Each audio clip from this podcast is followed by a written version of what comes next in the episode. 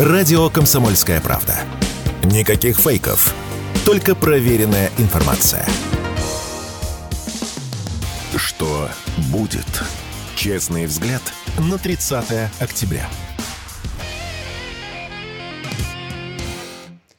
В студии радио «Комсомольская правда» по-прежнему Иван Панкин. Продолжаем эфир новый час. Я приветствую всех тех, кто к нам только что присоединился. Напоминаю, что трансляция идет в Рутюбе и во Вконтакте. Там работает чат.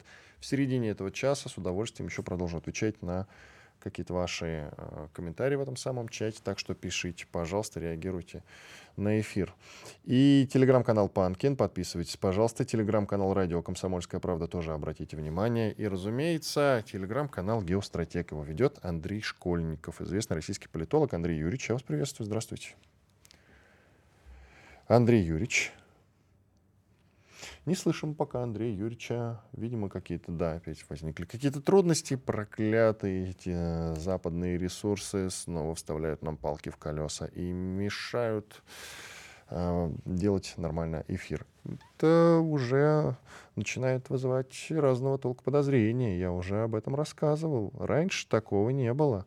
Skype и Zoom работали исправно. И тут на тебе. И все это последнее время. Не исключено, что совсем скоро они начнут вести себя как YouTube будут э, банить за все ультра, скажем так, ультраполитические разговоры, грубо говоря, в России, ну и на Западе, э, будут считывать благодаря технологиям и алгоритмам специальные теговые слова и сразу банить прямо во время трансляции. Ну или до, кстати, вот идет какой-то эфир, если Zoom подключается, они считывают это. Э, какой-нибудь, допустим, там ряд имен будет, наверное, известных людей, вот Школьников человек известный, у него порядка 100 тысяч или даже больше в телеграм-канале народу, 104 тысячи. Пожалуйста, таким людям вход воспрещен. А почему нет, кстати говоря? И придется нам искать какие-то другие площадки. А с ними-то как раз, друзья, все не очень-то хорошо. Они как бы есть, но э, и трудности тоже с ними есть, разумеется. А с Андреем Школьниковым я хочу поговорить на тему Являются ли войны неотъемлемой и важной даже частью истории, необходимым элементом развития общества? Он приводит у себя в телеграм-канале соответствующий график, на котором показано количество войн в истории России. И, разумеется, и, разумеется э, это не может не волновать, если действительно так складывается история, что войны являются неотъемлемой ее частью не только российской истории, а мировой, то я боюсь, что нас ждет какое-то трагическое будущее. Ведь чем дальше, тем объективно войн все больше, больше и больше. Нельзя это отрицать. А, если нет официальных войн, то есть какие-то подпольные войны, есть полицейские войны, есть войны с картелями, там, с разными, например, наркокартелями, я имею в виду. А, есть э, такие страны, где друг с другом воюют режимы, а, то есть идут какие-то гражданские войны, и все это до бесконечности. Андрей Юрьевич, здрасте, слышите меня? День добрый, да, теперь слышу. Прекрасно. Андрей Школьников, известный политолог, телеграм-канал «Геостратег». Еще раз напоминаю, Андрей Юрьевич, вы у себя в телеграм-канале как раз а, вот приводите график, где пишете, войны являются неотъемлемой и важной частью истории, необходимым элементом развития общества. Давайте поподробнее. Нас ждет э, эпоха войн, получается. Население планеты растет 8 миллиардов чай уже. И да. я делаю вывод, что, а, кстати, количество стран тоже увеличивается. Я делаю вывод, а это пограничные конфликты. Я делаю вывод, что действительно войн, получается, будет все больше и больше и больше. Во-первых, так ли это? Во-вторых, являются ли они неотъемлемой частью мировой истории? К большому сожалению, да. То есть мы пытались э, наблюдать меры, когда страны, которые не воюют, которые находятся в более-менее спокойном состоянии и проходят несколько поколений, и, собственно говоря, на этом их развитие заканчивается знаменитые четыре поколения Ибн Хальдуна или Буденброки или сага Форсайта Гроусорси очень хорошо показывают, как постепенно происходит падение энергии, как постепенно люди успокаиваются и, собственно говоря, перестают быть активными, агрессивными, исчезает самопожертвование, появляется чисто желание обывательское жить просто для себя. И ну, первое поколение кочевников захватывает город, устанавливает свою власть. Второе поколение кочевников создает империи, расширяет границы. Третье поколение кочевников э, сажает кипарисы, поощряет искусство. Четвертое поколение кочевников вырезается пришедшими из пустыни новыми кочевниками.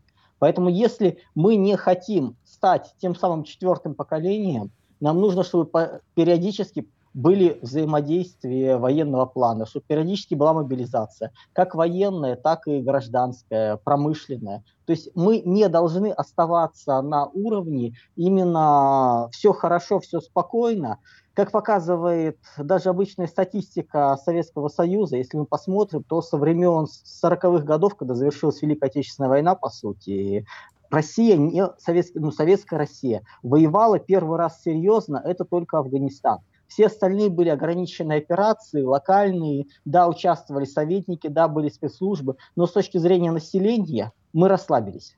И результат этого стал Афганистан, потом, соответственно, Первая Чеченская. И только вот сейчас, э, в этом веке, у нас пошли военные конфликты, которые приводят к какому-то результату, к победному результату. И судя вот по тому, что мы наблюдаем по другим странам, которые длительное время не воюют, их каждый раз ждет очень серьезный удар. То есть первый блин оказывается комом, первое же военное серьезное столкновение оказывается, что полностью не готовы, что армии мирного времени – Посмотрите, что сейчас делается в Европе. Там, в принципе, нет армии. И вот отсутствие военных действий, отсутствие противостояния убивает иммунитет. Системы становятся очень слабыми. И в итоге, если несколько поколений отсутствует войн, мы можем посмотреть просто в истории, страны начинают вырождаться. Страны, к сожалению, начинают э, терять себя. Это не является хорошо, это не является плохо, то есть, скажем так, это является объективной реальностью, данной нам в ощущение. Хотелось бы, конечно, без войн, хотелось бы, чтобы было мирно. Но почему-то не получается. Почему-то всегда найдется элемент, который начинает ломать систему. И по-другому успокоить мы не можем.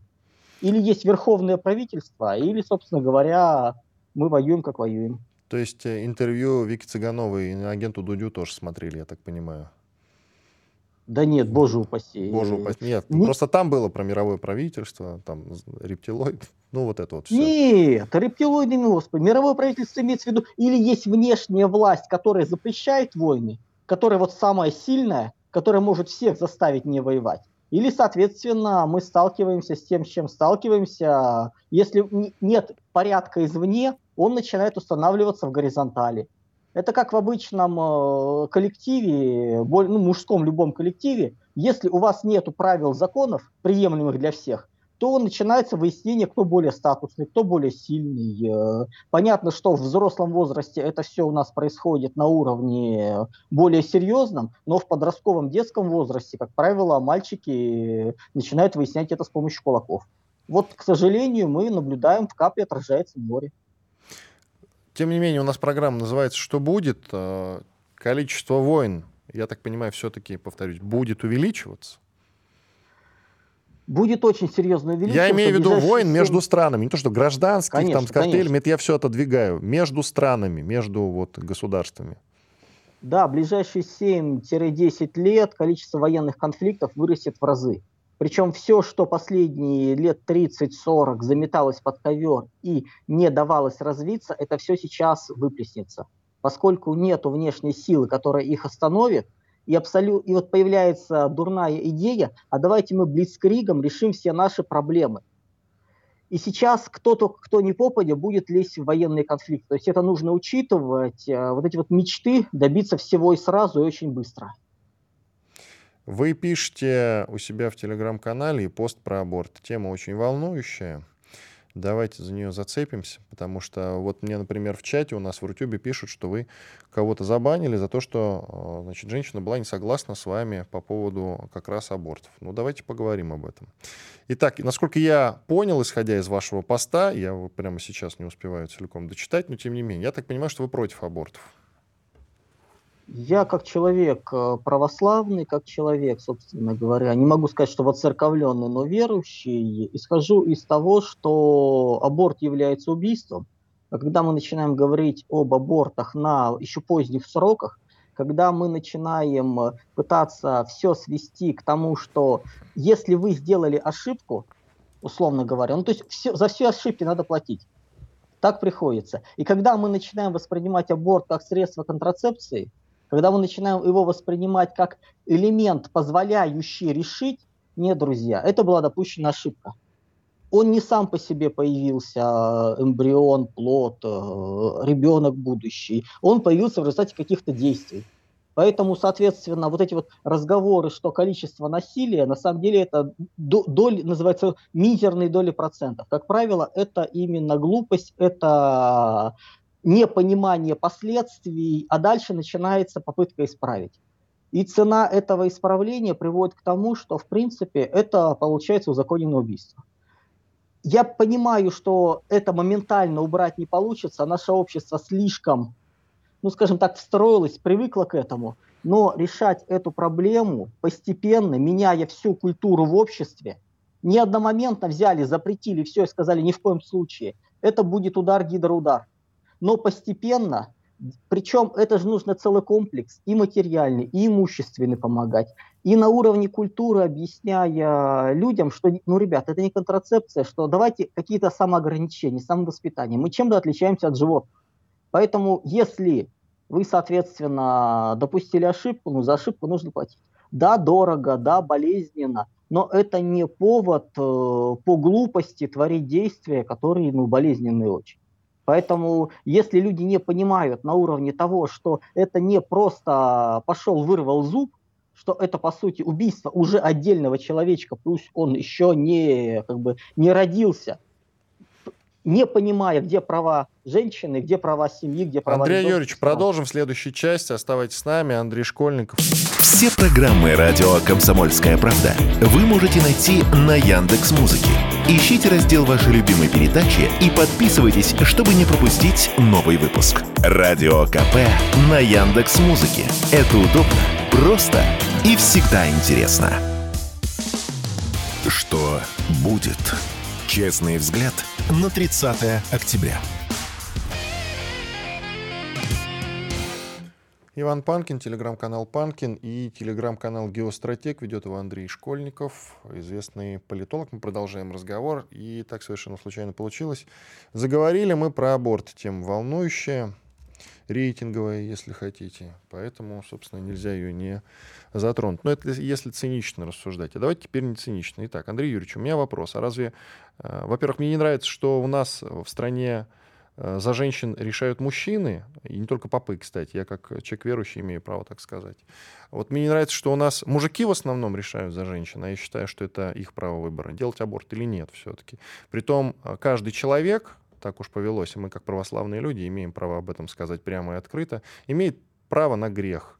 Имеет право на грех, потому что ему за этот грех потом отвечать, ему и никому-то другому. Но мы здесь на земле осуждаем э, людей за то, что они что-то делают. Не нарушая, кстати, закон. Но мы уже осуждаем. А, по-моему, церковь как-то не очень-то, ну, по идее, не велит осуждать кого-то. К себе присмотрись в первую очередь. За собой следи. Сам не греши, говорил нам Господь. Разве не так? Я не являюсь человеком соответствующего духовного Нет, нет, как политолог, я понимаю, мы же к демографии идем. Конечно. Мы идем к демографии Конечно. постепенно. Пожалуйста. И вы, как гражданин России, мне интересно ваше мнение. Пожалуйста.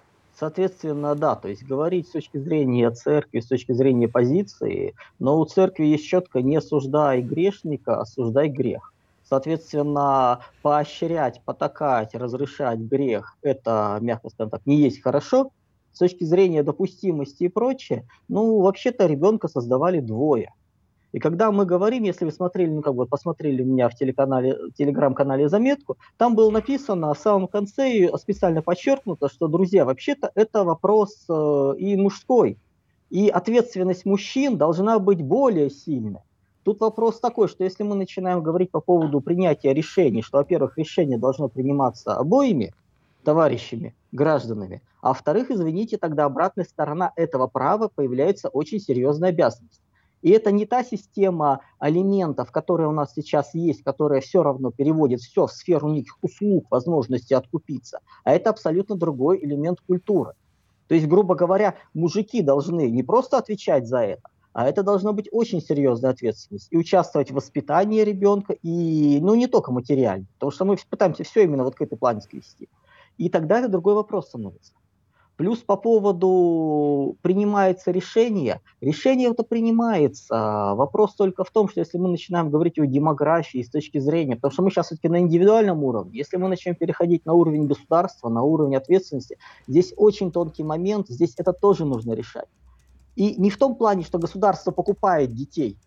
У нас очень есть такая идея, давайте мы введем сейчас доплаты, введем деньги и все. И мы выходим опять, государство, дай нам денег, чтобы мы этого ребенка родили, чтобы мы его воспитали. Вот тут очень серьезно нужен комплекс мер.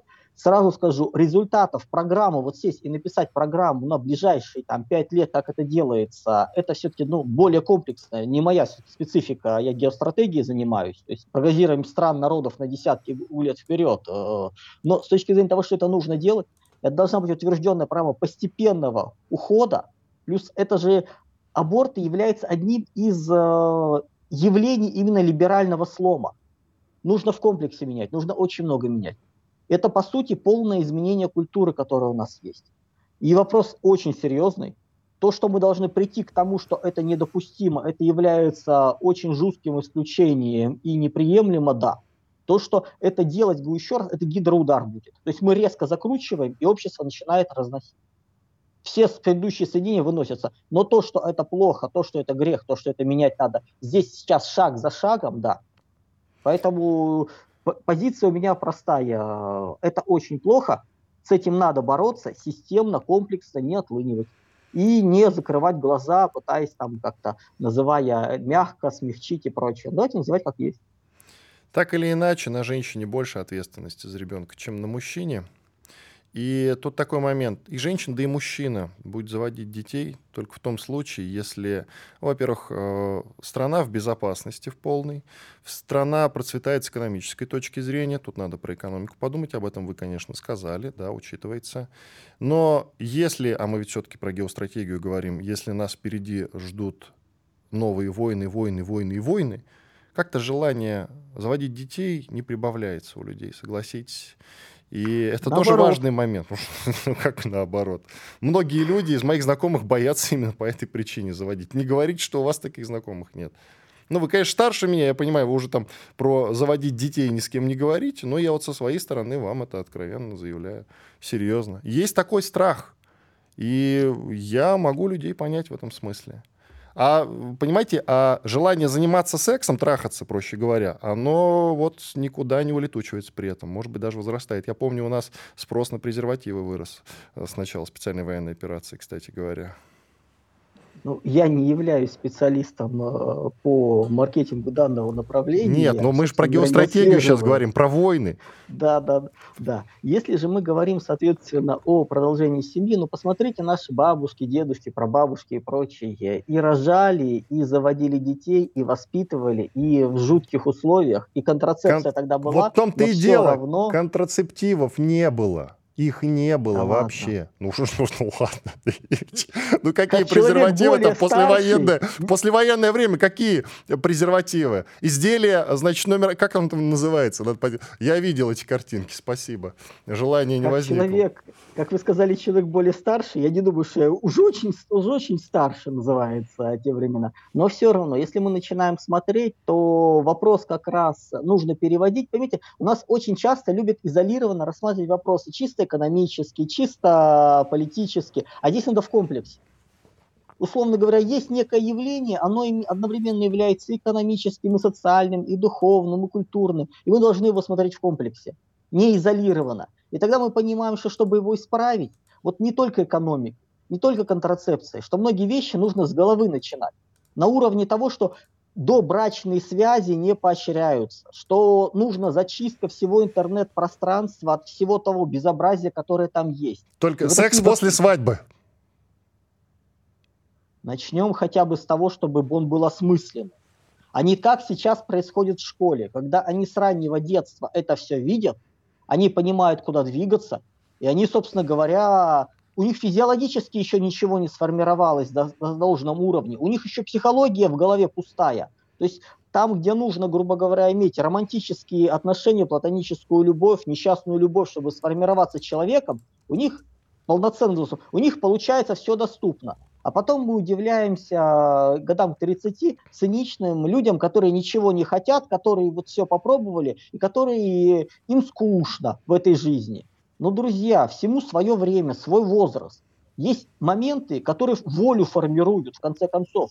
Нельзя все сразу. Что за дофаминовые наркоманы, елки-палки? Как-то быстро нельзя... нужно ну, как человек по третьему образованию психолог, я скажу, есть периоды, через которые нужно проходить, э, вне зависимости, нравится вам, не нравится, комфортно, некомфортно, нужно учиться. Плюс ну, ответственность за себя. У нас сейчас проблема еще в том, у нас молодежь инфантильная.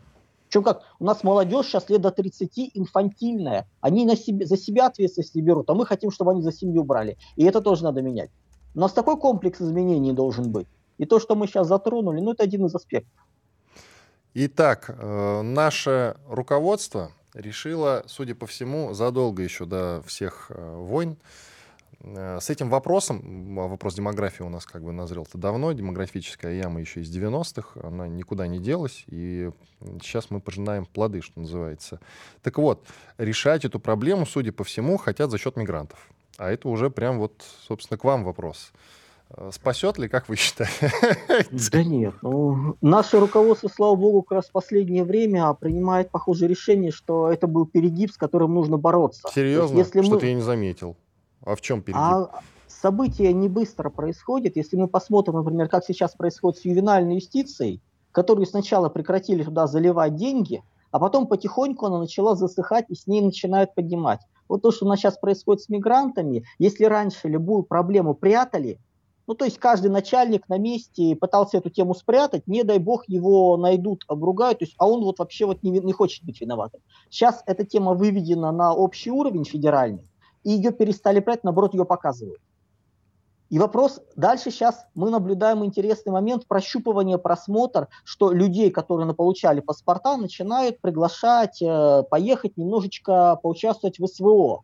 И это тоже вопрос начинается. То есть это основание для лишения.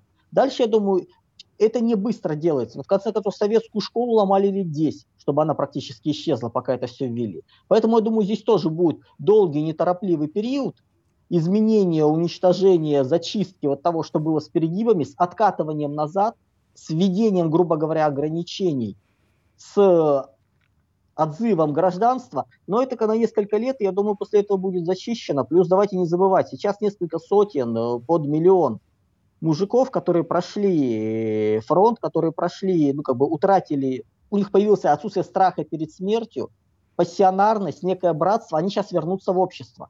И они станут теми элементами, вокруг которых будет кристаллизовываться сопротивление. Оно сейчас начинает нарастать. Неприятие. И, друзья, в конце концов, а зачем нам вот именно какое количество людей? Сколько людей нужно в России для того, чтобы Россия Вот 30 секунд, ваше мнение, 30 секунд, ваше мнение, сколько нужно? Для этого нужно пройти очень серьезные исследования, но по-хорошему вот то, что сейчас есть, более чем достаточно. А, вот, 100, 147 миллионов как бы норм. Во второй половине этого столетия на планете устаканится количество людей. 10-11 миллиардов, не больше. Все. Зачем нам дико больше? Да. Спасибо большое. Андрей Школьников. Комсомольская правда. Радио, которое не оставит вас равнодушным. Что будет?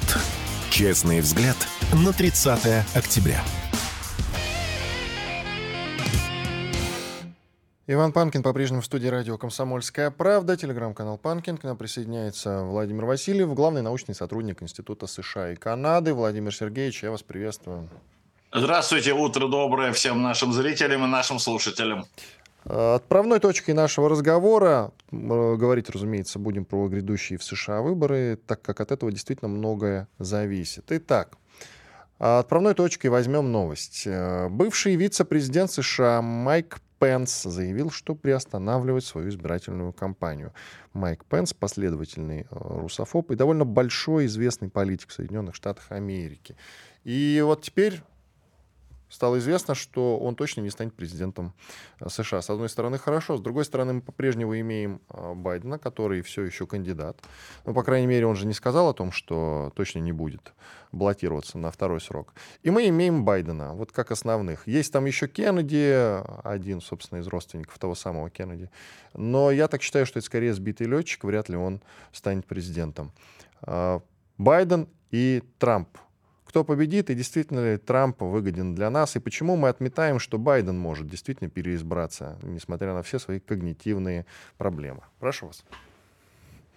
Ну, выход Пенса из гонки э, действительно э, ну, укрепляет позиции Трампа. Надо сказать, что компания Пенса давно заваливалась, э, и в общем, говорили о том, что у него больше долгов, чем, чем поступлений. Э, более того, он был вынужден 150 тысяч своих до, э, тысяч долларов внести в компанию. Э, взносов у него практически, ну, мало там. Он собрал за третий квартал всего 3 миллиона долларов. Это гораздо меньше, чем основные его конкуренты, типа там Ника Хейли, Десантиса. Про Трампа я уже вообще не говорю.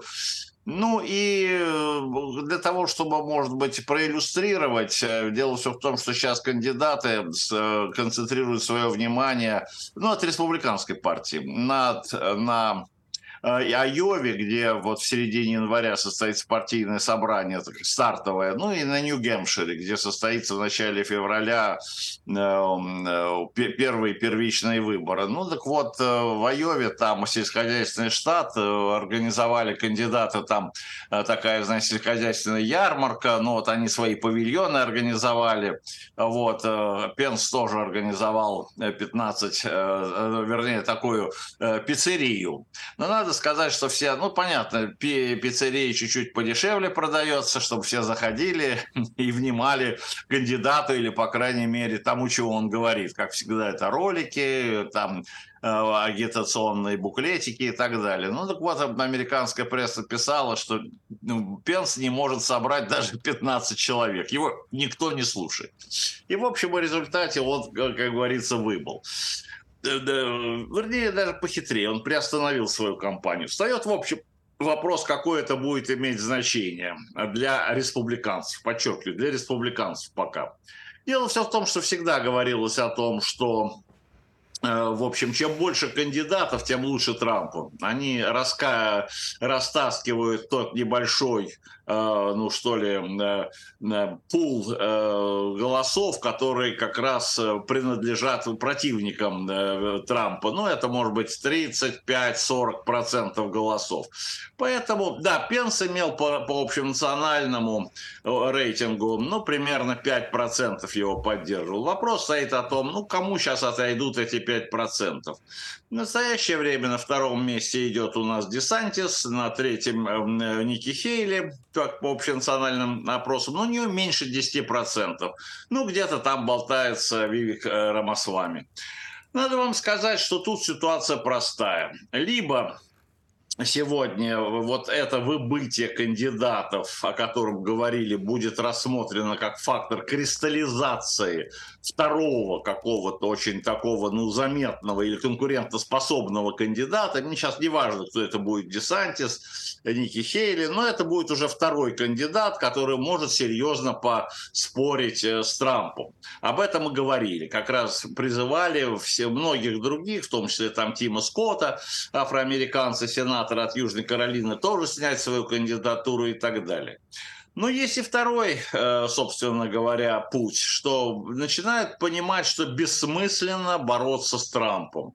Э, и э, бессмысленность – это пустопорожняя трата средств, денег. И я думаю, что как раз два момента мы должны выделить в решении Пенса. Первое, оно произошло после того, как э, спикером был избран э, Палата представителей э, Микки Джонсон, а это явный ставленник Трампа. И второе, после как раз начала э, вот этих событий 7 октября и начала вот э, войны, как говорится, между Израилем и Хамасом. Надо вам сказать, что эти два события резко очень укрепили позиции Трампа. А, вот. Более того, они укрепили позиции Байдена и укрепили позиции Трампа. И вот как раз остальные кандидаты стали постепенно, э, по крайней мере, республиканской партии отходить на второй план. Почему? Трамп довольно очень грамотно построил свою кампанию на том, что если бы он был президентом или оставался, то тогда ничего бы этого не было на Ближнем и Среднем Востоке, этой войны. И, в общем-то, он в январе 2021 года ну, оставил Ближний и Средний Восток э, в более таком, знаете, ну, относительно хорошем состоянии. По крайней мере, войной тогда большой и не пахло. И в этом отношении как раз сегодня, э, в общем, это пошел как бы основной накат, потому что что могут сказать остальные кандидаты, тем более там губернатор Десантис, ну вот, если бы вы бы меня избрали, я бы сделал бы так или не это, а у Трампа, в общем, 4 года его довольно, может быть, где-то успешной э, политики там разрулить эту ситуацию так, как э, он считал нужным. И, в общем-то, действительно, с э, Трампом, с Америкой при Трампе на Ближнем и Среднем Востоке действительно считались, побаивались. Вот за эти три года, может быть, авторитет Байдена, так сказать, или администрации резко пошел на убыль. Поэтому не исключено, что вот это выход Пенса может спровоцировать и дальнейшую вот эту теорию домино, когда и остальные кандидаты тоже, может быть, начнут постепенно выбывать республиканской партии. Во всяком случае, ползут слухи, что и Десантису тоже говорят, чтобы он сливал керосин, чтобы он, в общем-то, не заморачивался. Ничего ему сделать не удастся. Есть просто второй э, момент, связанный с тем, что вот то, что сейчас происходит в республиканской партии, это конкуренция на должность вице-президента, на самом деле. Это не борьба за выдвижение кандидатом, а вот за то, кого Трамп возьмет вице-президентом. А ну, Трамп, Трамп уже стопудово, Трамп уже стопудово главный кандидат, по-вашему? То есть... Э, э, Трамп, да, на сегодняшний день, безусловно, я уже сказал, что позиции его укрепились. И поэтому в Америке, понимаете, учитывая денежное состояние или то, что любые рода компании, это еще финансовая нагрузка, ну, это пустопорожняя трата денег можно бороться за то, чтобы тебя сделали вице-президентом или ключевой фигурой в администрации. Ну, допустим, все рассуждают, Трамп станет президентом, ему нужно сейчас вице-президент, ключевые фигуры в кабинете. Но Трамп уже заявил, все те, которые против меня выступали, я их никуда не возьму. Это относится и к Десантису, это к Хелли, за исключением Рамасвами, который полностью поддерживает Трампа на все сто процентов. Ну, может быть, его и не возьмут вице-президентом, хотя это не исключено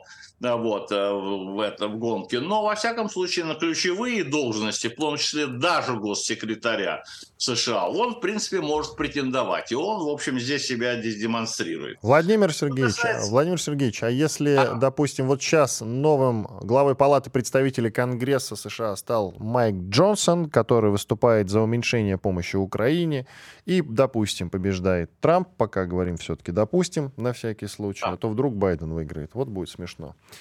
А, можно ли всерьез говорить о том, что серьезно будет обрезана и ограничена помощь Украине? Ну так, чтобы по-серьезному об этом рассуждать, а не просто ну, через в качестве фантазии. Очень что-либо сказать. Может быть, изменится сам характер э, военных действий. Это тоже очень важно понимать. Но курс на, на э, сокращение военной помощи Украине уже обозначился. Достаточно вам сказать, что вчера Джонсон заявил о том, что на следующей неделе, вот она началась в понедельник, э, Палата представителей рассмотрит только один законопроект. Это законопроект о помощи Израилю. Законопроект о помощи Украине рассматриваться не будет, ну, по его словам. И таким образом все отметили, что уже проблема помощи Украине автоматически отходит на второй план. То есть этот процесс как бы за забалтывание, заматывание, может быть, сокращение, он начался. Логика понятна. Не совсем ясно, что будет происходить на Ближнем и Среднем Востоке. 14 миллиардов, которые запросила администрация, это могут растратить вообще за, что называется, за пару недель. Если будет очень серьезная перспектива обострения ситуации, вплоть до новой очередной войны которая на Ближнем и Среднем Востоке, который потребует больших средств, то тогда, в общем-то, ну, просто напрашивается нашим зрителям, можно сказать, или слушателям сказать, ну, рокировка. Тогда давайте так, на Украину бросим 14, а на э, Ближний и Средний Восток 60. Вот поменяем их местами, потому что сегодня ситуация на Ближнем и Среднем Востоке, безусловно, больше волнует правящий класс, Соединенных Штатов Америки. Судьба Израиля, кстати, на карте тоже поставлена. И от этого там действительно зависят стратегические интересы как в этом регионе, так еще и внутри США.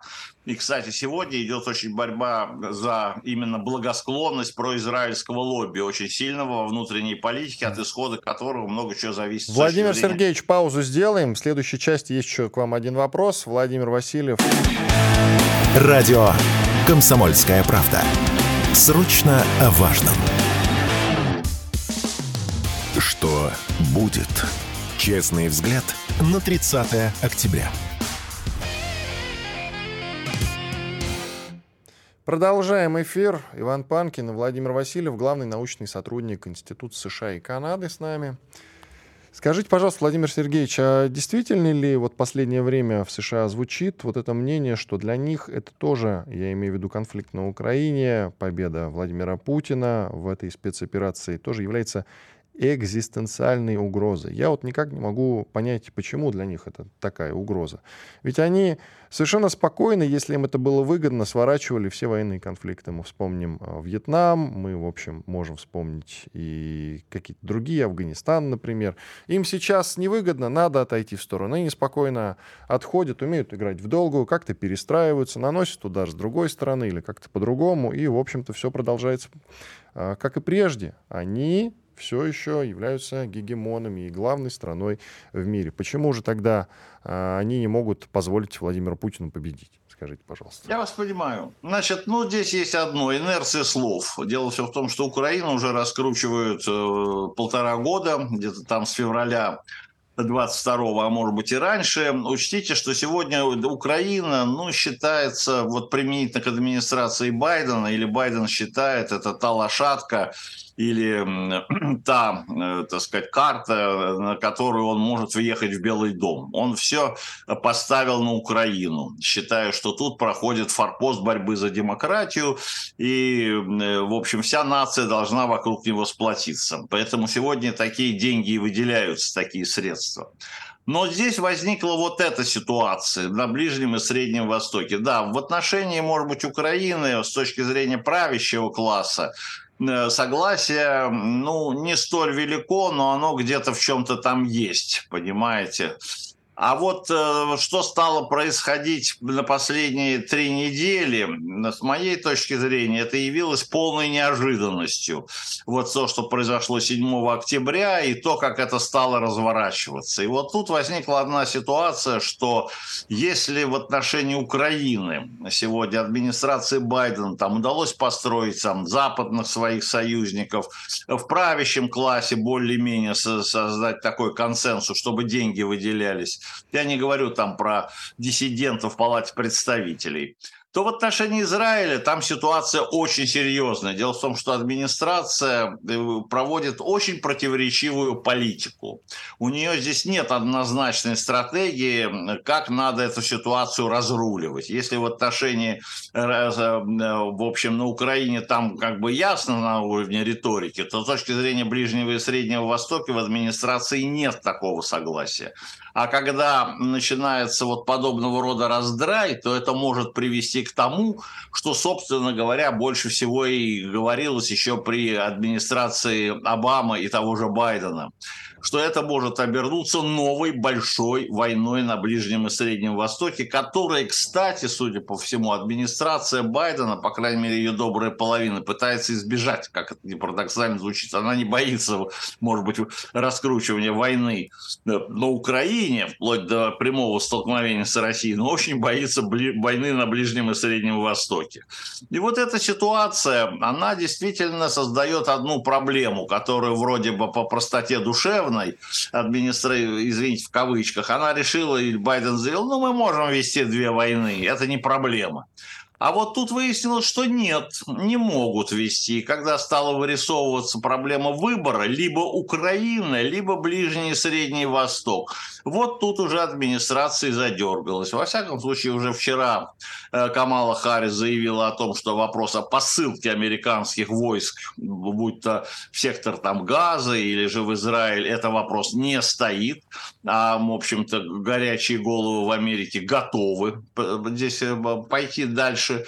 И это лишний раз подчеркивает вот отсутствие вот этой вот, я бы сказал, цельной стратегии. То есть э, действительно администрация может сегодня ввергнуть Соединенные Штаты Америки в новую в большую войну на Ближнем и Среднем Востоке, которая, кстати сказать, может закончиться так же, как война в Ираке и в Афганистане. И вот это в Америке тоже понимают. А вот. Может быть, э, это и создает какую-то, вот, понимаете, неопределенность. Но по существу республиканцы, по крайней мере, вот то, что я сказал указал на Джонсона, они очень быстренько тоже, понимаете, поняли, да, выбор такой стоит. Либо Украина, либо Ближний и Средний Восток. Боливар не снесет двоих. Вот эта вот ситуация вырисовывается. Она есть, видно, большая паника сегодня, по крайней мере, в администрации. Ну, а что касается республиканцев, то им это очень даже выгодно, понимаете, потому что Трамп Э, в общем, вот недавно в своей речи в Нью-Гэмпшире неделю назад, ну, дал ясно понять, что он выступает за то, чтобы ни цента не давать Украине. Он не хочет раскручивать. Более того, вот вы сказали к 25 году, Трамп вообще, может быть, считает, что Украина изберут там в январе 25 будет старый новый президент или что-то еще, но Украина надо снять.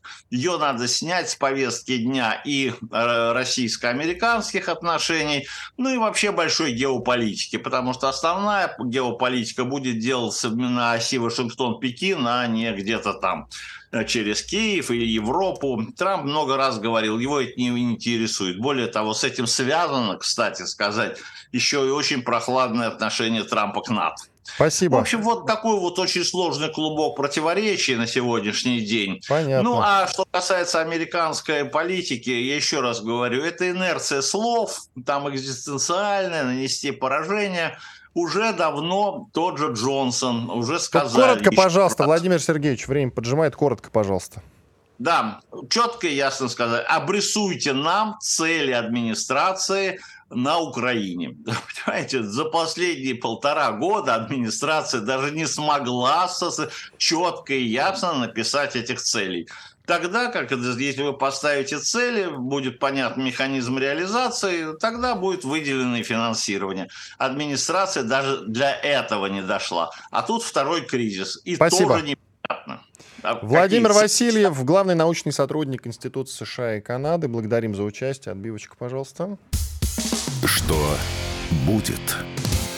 И ведь господин Васильев все правильно сказал. Единственный момент упущен. Вот мы все ставим на Трампа. Я на самом деле, э, я на самом деле думаю, что правильно, что ставим на Трампа, потому что именно при Трампе э, Иерусалим был признан столицей Израиля. И именно при нем он пошел на этот э, стратегический шаг. И из этого следует, что если он победит на выборах, то от Украины произойдет полный поворот. Это ему еще и политически выгодно, чтобы в очередной раз попинать Байдена. Попинать в каком смысле? Огромное количество коррупционных скандалов, а, связанные а, с приближенными Байдена, в том числе с самим Байденом, и корни-то растут оттуда, из Украины.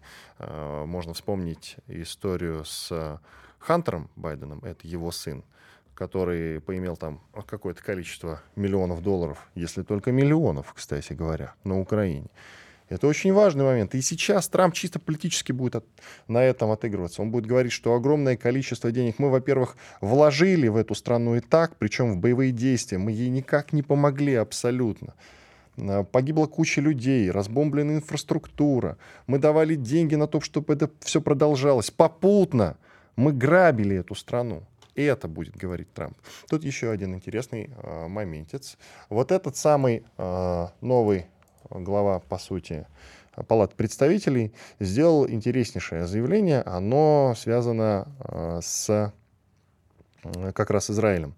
Вот Майк Джонсон о помощи Израилю. Мы считаем, что это срочная и неотложная необходимость. В мире происходит много вещей, которые мы должны решать, и мы будем решать. Но сейчас то, что происходит в Израиле, требует больше внимания, конец цитаты спикера Палаты представителей Конгресса США Майка Джонсона, как раз про Украину ни слова. Он до этого сказал, среди прочего, э, довольно пространную речь толкнул, в которой что-то там говорил и о том, что мы не можем как раз дать возможность победить Владимиру Путину, а, потому что это даст Китаю дорогу для атаки Тайваня. А мы никак позволить этого не можем, разумеется. Но стратегический партнер, стратегический именно у Соединенных Штатов, это Израиль, а не Украина. И, соответственно, помочь еще и Украине они ну никак не смогут. Другой вопрос. Многие рассказывают о том, что Америка единственная страна на свете, которая может деньги печатать. И если не смогут помогать военным способом, будут помогать деньгами, просто будут их печатать и отправлять туда. А Украина уже сама будет закупать вооружение на черном рынке. Такой, конечно, вариант возможен, но я не думаю, что такое количество оружия можно приобрести на черном рынке. Я не думаю, что это возможно. Плюс систем ПВО вы на черном рынке никак не приобретете. И какие-то современные танки вы тоже там не приобретете. И несовременные тоже, в общем-то, леопарды вторые, я думаю, что вряд ли можно купить на черном рынке.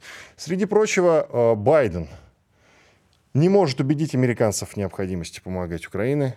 Э, по крайней мере, вот есть э, статья Foreign Policy, авторитетный американский журнал, где несколько э, достаточно именитых журналистов, Эшфорд и Кренинг, отмечают, что хозяин Белого дома уже насчет Украины э, не задумывается. Все его мысли сейчас направлены на то, как бы выйти сухим из воды э, в истории э, вот в ближневосточном конфликте, и ему это необходимо для того, чтобы сейчас переизбраться на выборах. Я напомню, что пока, пока что Байден является кандидатом в президенты. Не было ни слова, ни слова сказано о том, что он не будет баллотироваться. Он кандидат, он оппонент Трампу. Но, конечно, очень вероятно, что он эти выборы проиграет. Иван Панкин был здесь, остался доволен. До завтра. Я знаю, что такое просто Мария, и богатые тоже плачут. И мне от этого, друзья, грустно. Я хочу быть зумером. Я хочу смотреть на кассету, аудиокассету с пленкой и думать, что это, понимаете? Карандашик вставляешь, пленку подкручиваешь. Ну, да а... я знаю, Игорь, в этом и проблема. Комсомольская правда. Радио, которое не оставит вас равнодушным.